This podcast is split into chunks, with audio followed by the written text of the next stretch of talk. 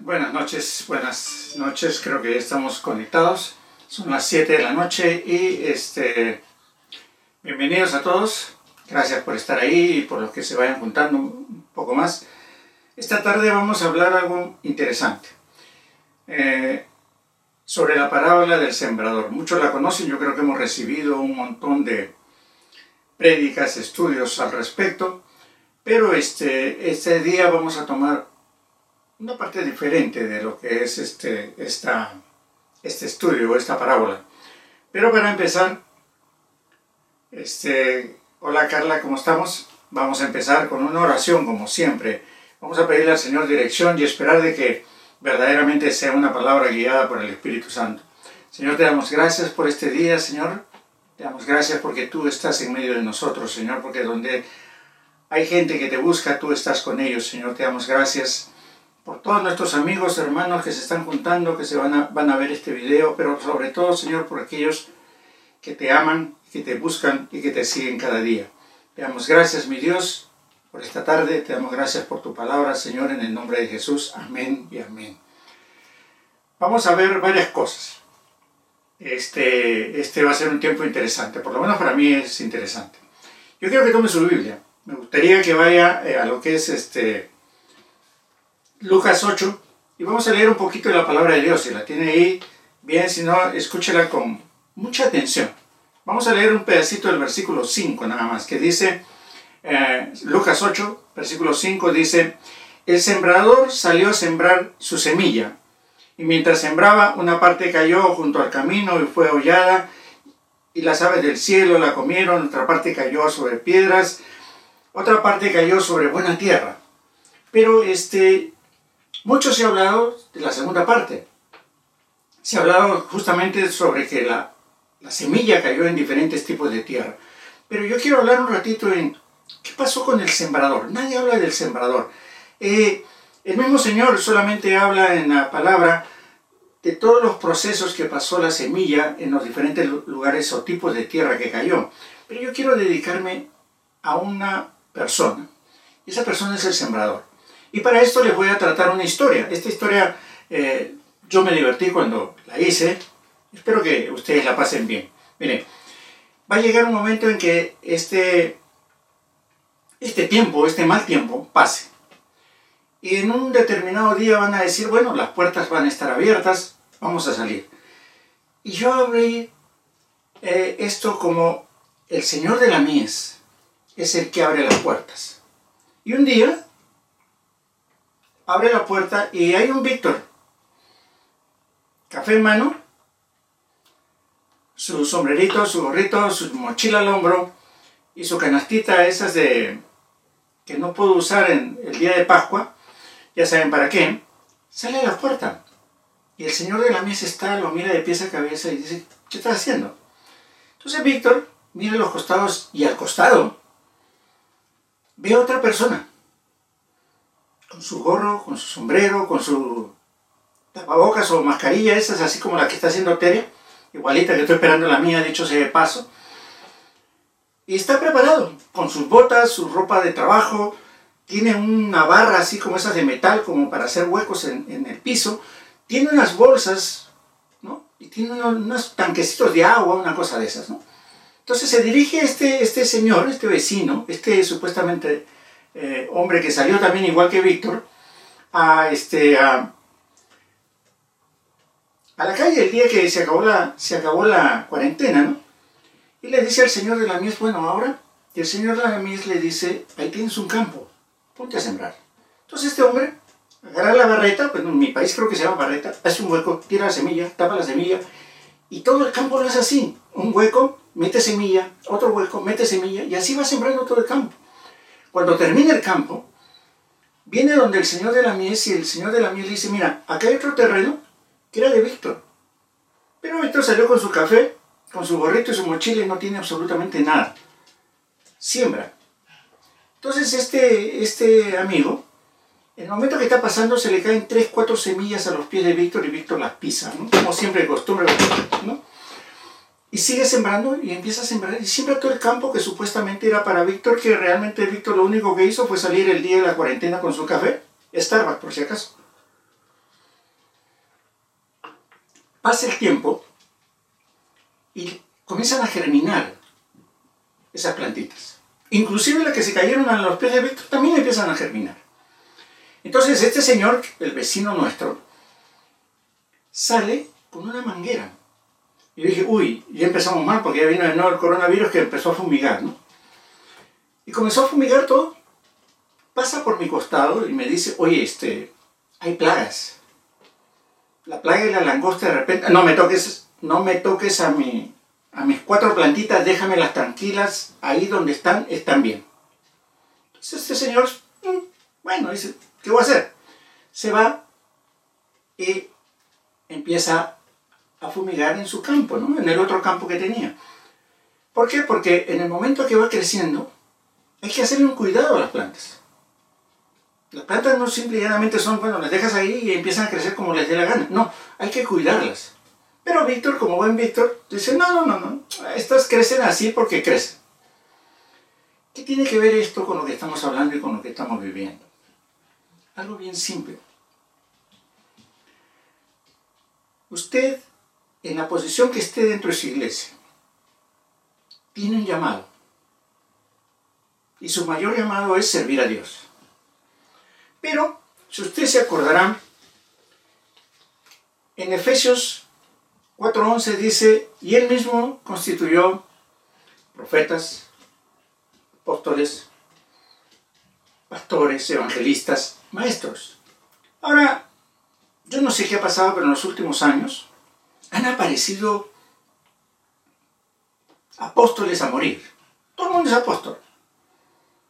Profetas, ni qué decir. No sé dónde estarían cuando pasó este problema del coronavirus, pero había, hay profetas. El otro día escuché, es una profeta de danza de los domingos de la gloria de Dios, algo por el estilo. O sea, le ponen un nombre muy rimbombante, ¿no? O sea, muy grande, como para que la gente diga, wow, ¿no? Pero ¿dónde estaba antes de que pase este problema? Nada de eso. Pero ahora apareció por ahí y está haciendo de las suyas. Pero eso vamos a hablar otro, otro, otro día, porque si no ahorita me dicen no toques al ungido. Pero han aparecido muchos, ¿no? Pero el Señor constituyó pastores y maestros. Ahora le voy a hacer una pregunta. Las personas tienen dos opciones. O responden sí o responden no a ese llamado. Después de eso, ¿uno qué hace si responde que sí? Tiene que prepararse.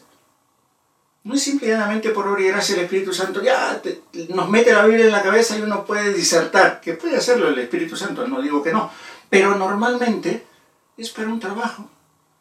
Si el otro día hablábamos de Nehemías, Nehemías tuvo que hacer un trabajo. Fue llamado por Dios para hacer un trabajo. Jonás, a pesar de todos los problemas que hizo, fue comisionado para hacer un trabajo. Pablo, con todo lo que era Pablo, hizo un trabajo. O sea, después de que uno sabe que ha sido llamado, debe dar una respuesta. Y esa respuesta es prepararse. Ahora, algunos dicen, no, yo no necesito más que mi Biblia y de aquí saco todo. Ah, bueno, me gustaría este, sentarme con ellos y conversar. Pero algunos van al instituto, o a la escuela bíblica, o a la universidad. Pero quiero decirles una cosa, y eso sí aquí quiero que me comprendan, pero el instituto, la universidad, da conocimiento, pero no da llamado. No porque usted o yo vayamos al instituto, somos pastores, somos profetas, somos lo que sea. No. A lo mucho creo que seremos siervos con un poco más de conocimiento. Aprendices de siervo. Ni siquiera siervo, porque el siervo fiel cumple todo lo de su Señor. Y a mí me falta mucho, no sé usted, pero a mí me falta mucho para llegar a ser siervo entonces. Somos aprendiz de siervo. Pero yo quisiera que usted entienda una cosa. Primero, para empezar, es bueno ir a un instituto. Ahora, hay de institutos a institutos, pero es bueno ir, porque usted va a tener cierto conocimiento cuando salga de ahí. Va a saber realmente ¿no? la palabra de Dios, pero en sus niveles básicos. ¿Por qué? Porque terminando el instituto no significa que ya usted aprendió todo y se olvida del asunto. Eso empieza para, para caminar mejor, para servir mejor. Un líder no se hace porque se compró tres libros de ser líder en diez lecciones. Eso no se hace así. Es un llamado, es una gracia que le pone el Señor en su corazón y en su vida para servir. Yo siempre decía, ¿no? A mí me pueden dirigir, yo espanto a la gente, la gente se va y no entra a la iglesia. La verdad, o sea, mi, mi expresión no es ah, muy, no sé, muy amigable a veces, ¿no? Ya los que me conocen ya saben cómo soy. Pero es la verdad. Cada persona tiene un llamado. Cada persona va a cumplir ese llamado, si quiere cumplirlo, definitivamente. Pero eh, sigamos con esta persona que se fue al instituto. Aprendió, estudió, y hay dos tipos de personas. La persona que llegó al instituto y salió de panzazo, y la persona que realmente en el instituto dio lo mejor de sí, aprendió mucho y salió. Pero eso no significa que se acabó todo. Ese es el inicio. ¿Por qué? Póngase a pensar así en un maestro, un arquitecto, un ingeniero, un doctor. Hace 10 años terminó la carrera. De 10 años a este momento, el mundo tecnológico ha cambiado tremendamente. Ya no se construye bajo los mismos lineamientos de hace 10 años. No se opera. Imagínense, te le saca una muela con, con el alicate que usaban antes, pues se muere, ¿no? La tecnología y las formas han cambiado y eso significa que la persona tiene que estar actualizándose constantemente. Si alguien sabe de, de computadoras, por ejemplo, y me dio, me dio mucho gusto el, el, otro día que veía en mi iglesia de que decían de que para preparar el evento del, del día domingo, del, la, la prédica del día del domingo, habían estado 3, 4, 5 horas preparando, editando este, ese, ese video, ¿no? Entonces dije, por fin, alguien se, se, da cuenta de que grabar cada fin de semana y grabar los eventos de, de, refrigerio que duran tres días, editarlo y ponerlo en la web y ponerlo en YouTube, son largas horas de, tiempo. Y bueno, felizmente alguien se ha dado cuenta, qué bien, eso, de eso este, me alegro. Pero, ¿qué sucede? Esa persona que salió tiene que actualizarse. ¿Qué sucede con nuestra persona, nuestro Víctor, el, el, que iba a sembrar, y la otra persona? Mientras estuvieron en casa, Víctor estuvo viendo Netflix de cuando en cuando leía algo, las noticias, este, cómo van, cuántos se murieron, cuántos se recuperaron, saludaba a un hermano, saludaba a otro hermano, mientras que la otra persona juntó semilla, probablemente la limpió, para que no, pudiese, no estuviese sembrando semilla malograda. Comenzó a buscar material para poder sembrar, la barreta, de dónde conseguirla y todo. Se tomó un tiempo de prepararse para que cuando se abrieron las puertas, él fue a sembrar porque ya tenía todo el equipo preparado. Mientras que Víctor, no, siguió igual. Estaba contento con los tres, cuatro plantitas que crecieron y ni siquiera las cuidó. Y a veces sucede eso. Por eso dije, a mí no me toques a mis plantas. Sucede que a veces los líderes nos creemos dueños y señores de los discípulos, entre comillas. ¿Por qué? Ni siquiera le dimos cuidado a esas plantas. Pero hay que hacerlo. Tenemos que prepararnos, pero no lo hacemos. Entonces Víctor salió, se agarró tres, cuatro plantitas y estas son mías. Nosotros no somos capaces de compartir con los demás porque esto es mío. Este es mi reino, este es mi pequeño, ¿no? Este es mi pequeño castillo, nadie me lo va a tocar. A pesar de que otra gente quiere venir y ayudarme te va a entrar la plaga, tienes que cuidarla. No, no, no, no, a mí no me las toques. Y para esta tristeza, les cuento una cosita, detallito. Un hermano que empezó a hacer también videos en, en, en Face, se acuerda de que tiene un amigo pastor un poquito lejos de aquí, se va a visitarlo. Ahora hace un mes más o menos. Y llega donde él y conversan todo, y el, y el otro pastor poquito perdido en tecnología, le dice, ¿y cómo le estás haciendo? Entonces este amigo, este hermano, le enseña, ¿no? Le dice, mira, vamos a hacer así, así, agarra tu teléfono y todo. Y hacen un, un video y salen a, en Face y todo, entre los dos conversan y todo, y su iglesia de este pastor, pues dice que bien, o sea, ya tenemos, eh, nuestro pastor está, está predicando, o sea, ya, ya podemos este, comunicarnos con él y podemos verlo. Pero le voy a decir algo. Esta es la parte triste. A los dos tres días, este hermano recibe una llamada. Y en la llamada está en que un pastor le dice, oye, ¿por qué fuiste allá? ¿Por qué tuviste que hacerlo? Ese, ese, pastor está bajo mi cobertura. Entonces hubo algo que no está bien. Creemos que los, las personas nos pertenecen y no nos pertenecen, son de Dios. Dios nos las prestó. Mucho hablamos de eso. Tu hijo es préstamo de Dios. Entonces, a veces nos creemos dueños y queremos decidir, no vayas a esta iglesia porque esto, no vayas a, que no vengan o que no vaya. No, no, no, no, no. Anda. Porque probablemente puedas aprender algo y si no puedes aprender, de repente puedes enseñar algo. Y eso te va a servir a ti y va a servir a todos para que crezcamos en eso. Yo recuerdo que eh, el grupo de, de, panderos iba a un sitio, iba a otro, hablaba con una persona, hablaba y había maestras que enseñaban una cosa, maestras que enseñaban otra cosa, y se comenzaron a aprender. Yo visito a dos, tres, cuatro, cinco iglesias, yo creo que tengo una docena, eh, pastores muy amigos míos, y escucho, y aprendo. Aprendo de ellos, aprendo un poco, y escucho de uno, escucho de otro, y, y aprendo. Y yo creo que estamos para eso, para aprender. No solo sabemos todo, cada día aprenderemos algo nuevo, cada día mejoraremos en, conocimiento. Pero ¿qué sucede con lo que estábamos viendo? Hubo un Víctor que no se preparó en este tiempo. Un Víctor que debe de prepararse, debe estar preparándose. ¿Por qué? Porque no vamos a ir a cosechar, vamos a ir a sembrar. ¿Por qué? Mire así, en este momento, en esta hora, hay cientos de personas que están predicando de Dios. Pero le voy a decir una cosa. Hay cristianos.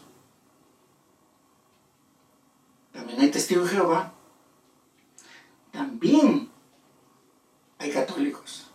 Y de repente católicos más todavía que nosotros. Hay mormones. Cada religión y secta está aprovechando lo mismo que nosotros en este instante están predicando a medio mundo.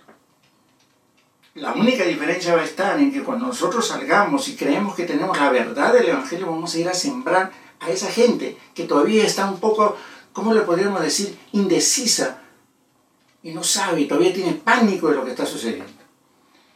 Nosotros tenemos que ir a eso. Entonces tenemos que prepararnos.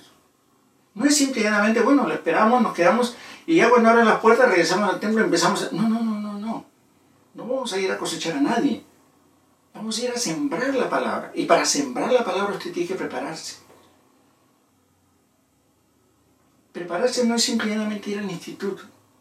Si bajo su ministerio tiene 3, 4, 5, 10, 20 personas, enséñeles. Face, Zoom, YouTube, y hay un montón de cosas y herramientas que usted puede utilizar para enseñarle a esas personas. Yo veo este, que hay prédicas a cada, a cada rato, los domingos en especial. También veo que hay clases de, estudio bíblico. También veo que hay clases de danza.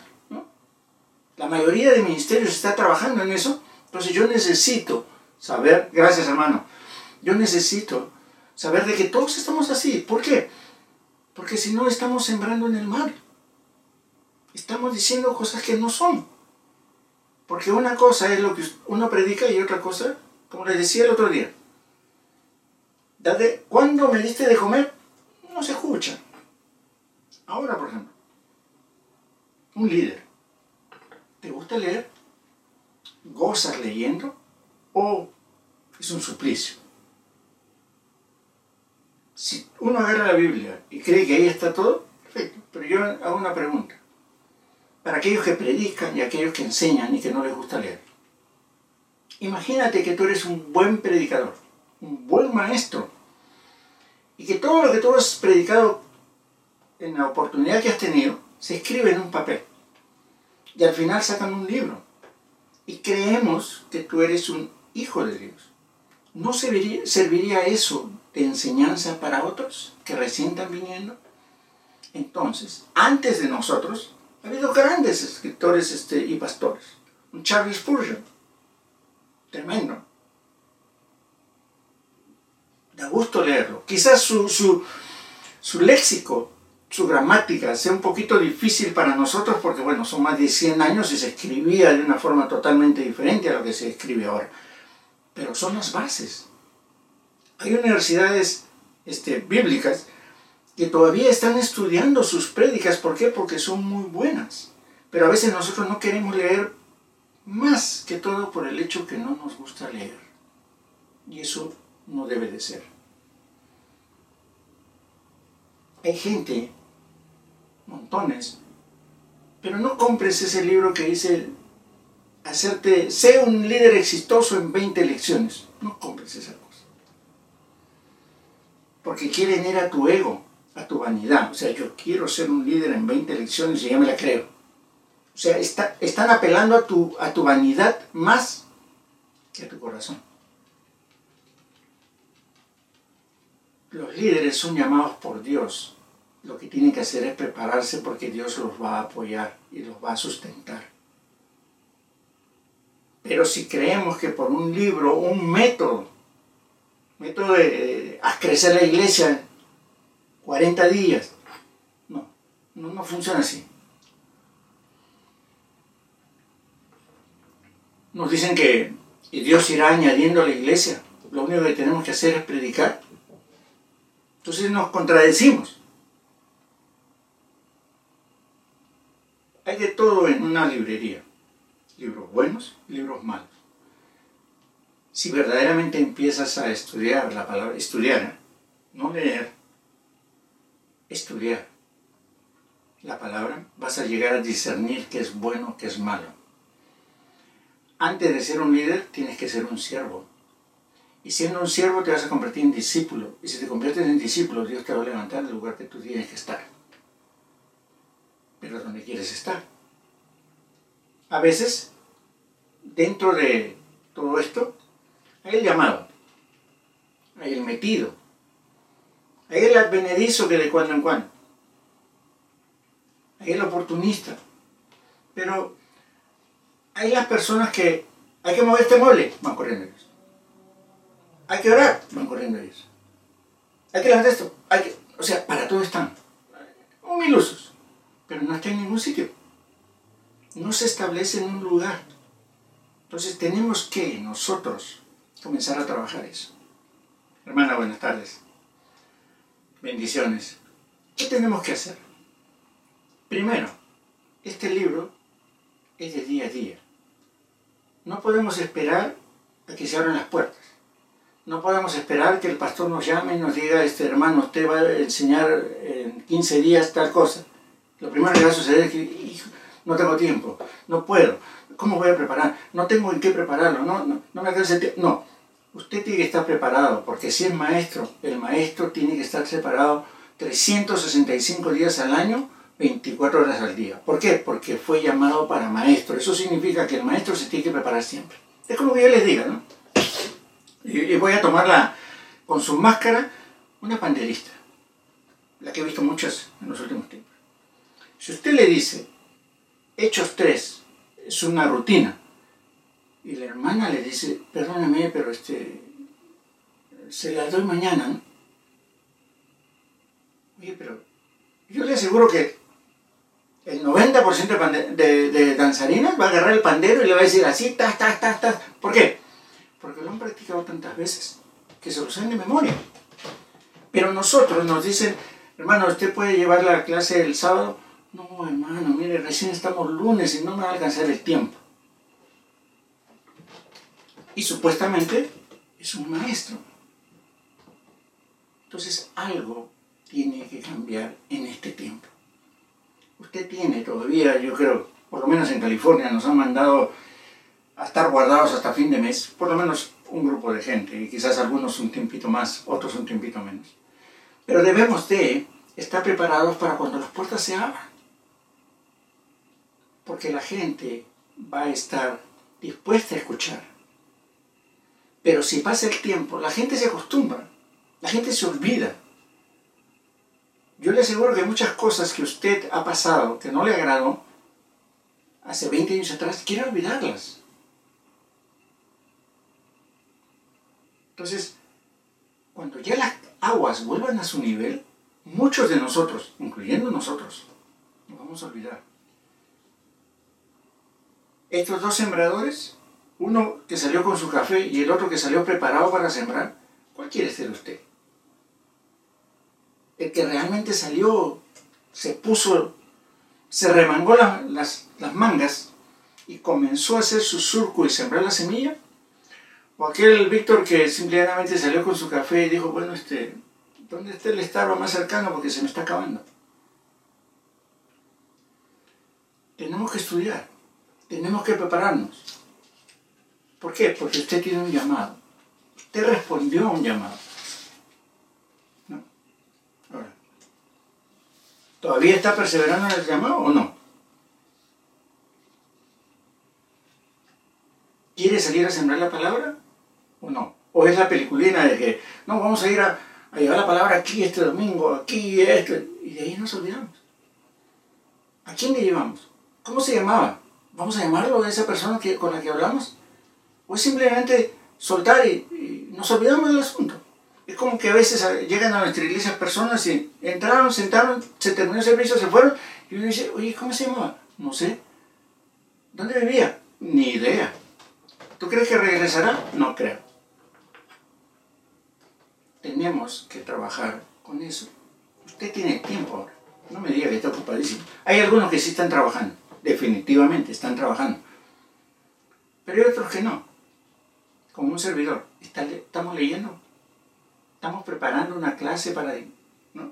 De que el líder de hombres, mujeres, de niños, de lo que sea, está preparado para decir, hermanos, vamos a sentarnos porque tengo una palabra para ustedes. O para nosotros se está preparando bajo ese concepto? ¿O está esperando que se abran las puertas para volver a lo de siempre? ¿Qué es lo que estamos haciendo? Por eso les tomaba el, sembrador. Uno que no quiso hacer nada y otro que salió a sembrar y se, sembró más todavía. Y acuérdense, ¿se acuerdan de los talentos? Ok. Aquí, Víctor Supuestamente tuvo que ir a sembrar, no lo hizo. El señor de la mies se lo quitó y se lo dio al otro que estaba sembrando y que le, sobró semilla y le dio el campo que supuestamente Víctor tenía que sembrar. Y Víctor se quedó con sus dos, tres. Y en la primera plaga se le mueren. Entonces, el LQQD, o lo que queríamos demostrar, es de que si ahora, en este tiempo que estamos guardados, que relativamente no podemos estar saliendo, no nos vamos a preparar en las clases, en los estudios, en la Biblia, en el conocimiento, en la lectura de, de, otros libros que apoyen el conocimiento que tenemos de la Biblia, pues realmente no estamos respondiendo al llamado de Dios. Hágase la pregunta, ¿está usted respondiendo al llamado de Dios? ¿Usted que es maestro, usted que es líder, usted que es algo dentro de la iglesia? ¿Está respondiendo bajo ese concepto? Me estoy preparando para que cuando Dios abra las puertas y yo pueda llegar a la iglesia, vaya a hacer el trabajo que no hice antes. ¿Está usted preparado para eso? ¿Se está preparando para eso? Dígame. El instituto es un buen conocimiento, pero de ahí es una lectura y un trabajo diario de usted y de todos aquellos que pertenecemos a una iglesia. ¿Por qué? Porque todos fuimos llamados a qué? A expandir la palabra. Olvídese el resto. Nuestro llamado es ir y predicar la palabra de Dios. ¿Lo estamos haciendo? Yo quisiera saber eso. Yo creo que usted también.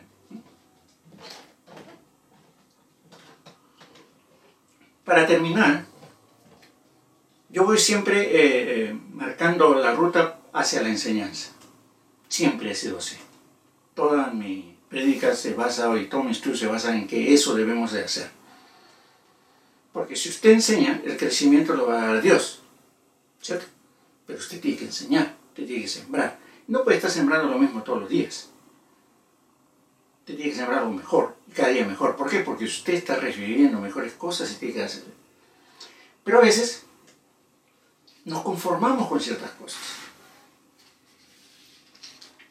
Y yo sé que no, no, no va a ser muy halagüeño lo que voy a decir, pero Juan 16, 23 dice, de cierto, de cierto os digo, que todo cuando pidiereis al Padre en mi nombre, os lo dará.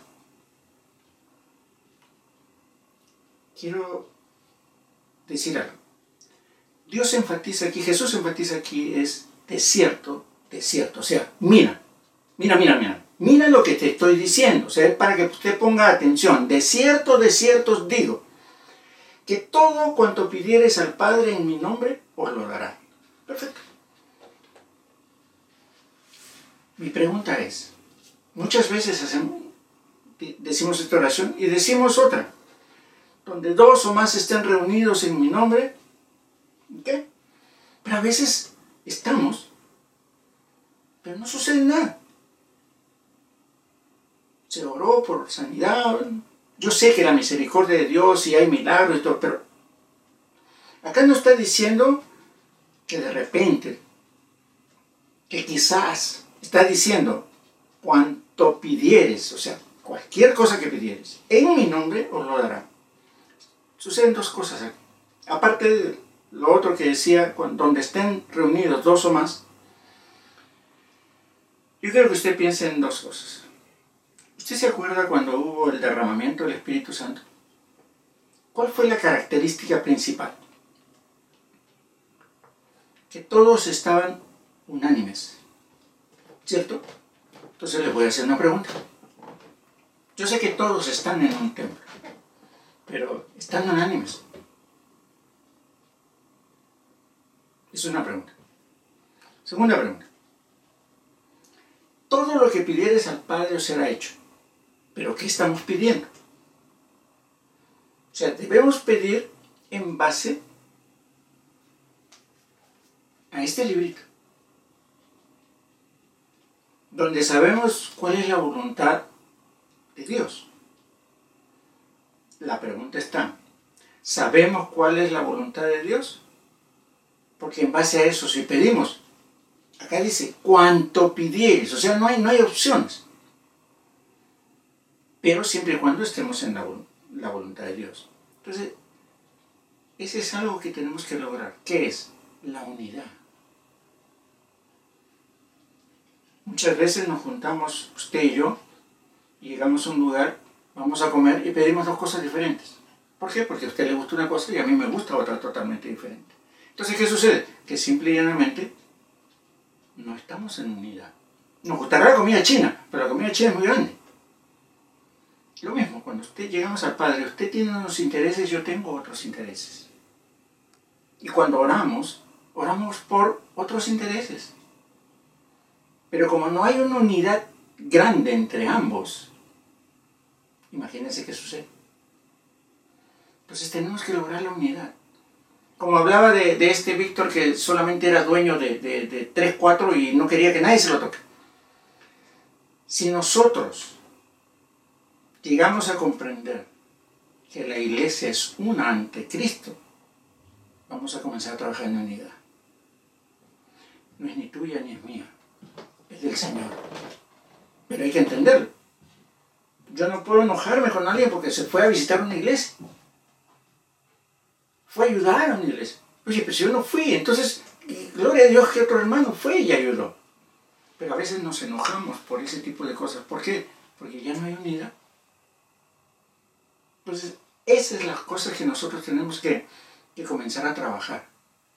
Cuando salgamos todos unidos, vamos a hacer el trabajo. No soy ni de, de Apolo ni de Pablo, soy de Cristo.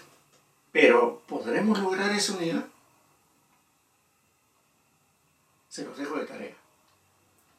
Gracias por acompañarme. Los espero el sábado. veremos cómo nos va. Pero una de las cosas que quisiera dejarles de todo esto, lo único que quisiera que se quede hasta el final. Si yo no me preparo, no puedo pedir cosechar. Se lo digo por experiencia. Si no sé sembrar, la cosecha no va a ser muy buena. Y si siembro tempestades, imagínense que voy a cosechar. Quédese con eso usted, piense. En todo este tiempo que he estado, ¿qué he estado haciendo para que cuando salga pueda yo ir a cosechar? Vamos a orar para que el Señor toque nuestros corazones. Señor, te doy gracias esta noche. Que lo que hablamos, Señor, mi Dios, haya salido también de tu corazón hacia el mío. Si no, perdóname, Señor.